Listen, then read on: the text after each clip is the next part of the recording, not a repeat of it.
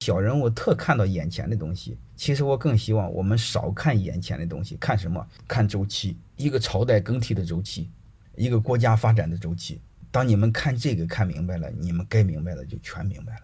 我们有一句话叫政治经济学，如果你们把政治看不透的话，经济你看不透；经济你看不透的话，各位你这辈子白活。我们以前有一句话叫在商言商，那叫有毛病，那叫做乌龟做鸵鸟做王水池子都干了，你这个鱼还能活了吗？这不很简单的一个事儿吗？包括我研究企业背后都一个道理。你比如你们有时候看企业谁好，你们都愿意学习。我不，我一般是看他三十年、五十年的周期。那那时候你该明白的全明白了。时间能证明一切。欢迎大家的收听，可以联系助理加入马老师学习交流群：幺五六五零二二二零九零。